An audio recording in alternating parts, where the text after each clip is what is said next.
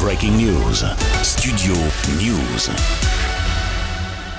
Bénéfice record pour Total Energy. Le groupe français a gagné près de 20,5 milliards d'euros en 2022, soit une hausse de 28% comparée à l'année précédente. C'est un des bénéfices les plus importants de l'histoire du CAC 40. Ce chiffre est dopé par la guerre en Ukraine et ses répercussions sur les prix du gaz et du pétrole. Sans les 15 milliards d'euros de pertes suite à la réduction de son activité en Russie, l'entreprise enregistre un bénéfice de près de 36 milliards d'euros.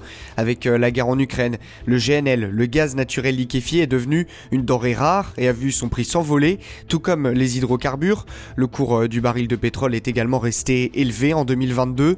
Le groupe français est le deuxième producteur mondial de GNL derrière Shell. Justement, les autres géants pétroliers ont également réalisé des bénéfices records l'année dernière, 47 milliards d'euros pour Shell et 55 milliards pour Exxon, des résultats qui relancent le débat sur les super profits des entreprises de l'énergie.